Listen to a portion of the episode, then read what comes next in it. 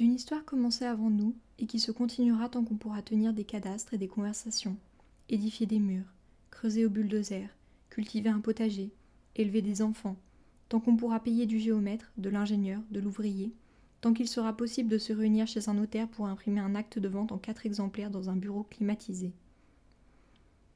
D'une histoire qui se continuera après nous tant qu'il y aura du couple pour y résider, s'aimer, nettoyer, bricoler, recevoir, vivre en somme, tant qu'ils seront assez fertiles pour se reproduire, engendrant une famille de plusieurs membres et dans cette famille, toi, la femme, M.A. Tu es assise à la table de la cuisine, ton regard déchiffre machinalement les inscriptions d'un emballage de compote de pommes resté sur la toile cirée. Et dans le silence de début d'après-midi, le compresseur du réfrigérateur se déclenche. Il s'agit d'un modèle encastré d'un mètre trente de haut sur 45 cm de large, constitué d'une porte blanche surmontée d'une petite plaque sur laquelle il est écrit Brund Confort. Un voyant vert y est allumé.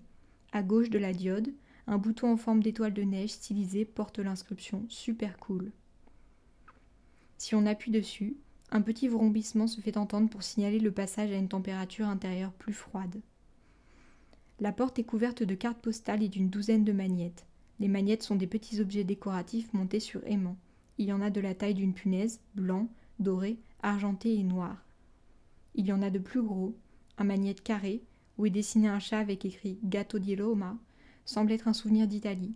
Un petit cœur en bois orné d'une fleur et de bouts de raffia un magnète en forme de chameau, un magnète en forme d'autruche. Le dernier, qui semble venir d'un pays africain, représente une femme en train de piler le mille. Plusieurs cartes postales sont retenues par ces magnettes. Sur la plus haute, un soleil couchant sur lequel on peut lire El Pol de la Selva, Costa Brava. En dessous, une carte postale de la campagne, les cloches des Pyrénées. Une autre avec un désert marocain, une autre de Grèce, une de Petra, Jordanie, il y a une carte postale avec un dauphin qui sort la tête d'une mer translucide. L'animal semble rire. Une seconde photo est incrustée dans cette première image. Elle montre une plage couverte de baigneurs, et au-dessus du dauphin est marqué Bonjour, au-dessous de Karnak. Il y a aussi sur cette porte de frigidaire une photographie de trois enfants avec écrit Bon anniversaire, mamie. En contrebas, une photo plus ancienne, portant des traces de jaunissement, d'un enfant accroupi dans une bassine. Le garçonnet doit avoir quatre ans. Il prend son bain en plissant les yeux à cause de la lumière et sourit. À droite de la bassine, un jouet abandonné dans l'herbe. À gauche de la photo, la poignée en aluminium servant à ouvrir la porte du réfrigérateur. Nous savons aujourd'hui que les magnettes sont des cadeaux rapportés par les membres de ta famille. Nous savons que ces cartes postales sont accrochées là depuis des mois, voire des années.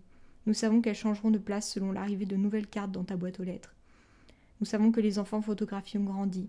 Ils sont venus mère, père, propriétaire, ils sont des voyageurs depuis longtemps revenus raconter leurs vacances dans une autre cuisine. Mais toi, dans ces moments-là, seul, tu te souviens.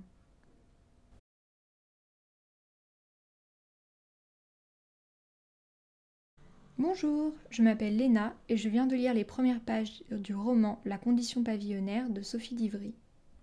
Ce roman raconte la vie de M.A., véritable Emma Bovary du XXe siècle. Elle a tout ce que le monde moderne peut lui offrir pour être heureuse un emploi bien rémunéré, un mari, des enfants, un pavillon dans la banlieue de Chambéry. Et pourtant, M.A. n'est pas heureuse. Sophie Divry a fait le choix d'une narration à la deuxième personne du singulier, ce que personnellement j'ai apprécié, tout comme j'ai trouvé habile sa manière de raconter l'enfance et la jeunesse de M.A. par flashbacks succincts et successifs.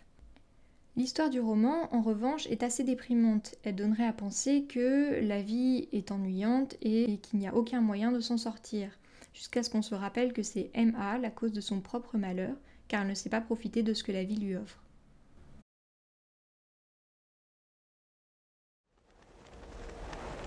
La semaine prochaine, dans Vendredi ou les livres fantastiques, nous allons plonger dans la pire version du monde. Je vous souhaite une très bonne semaine et vous dis à vendredi.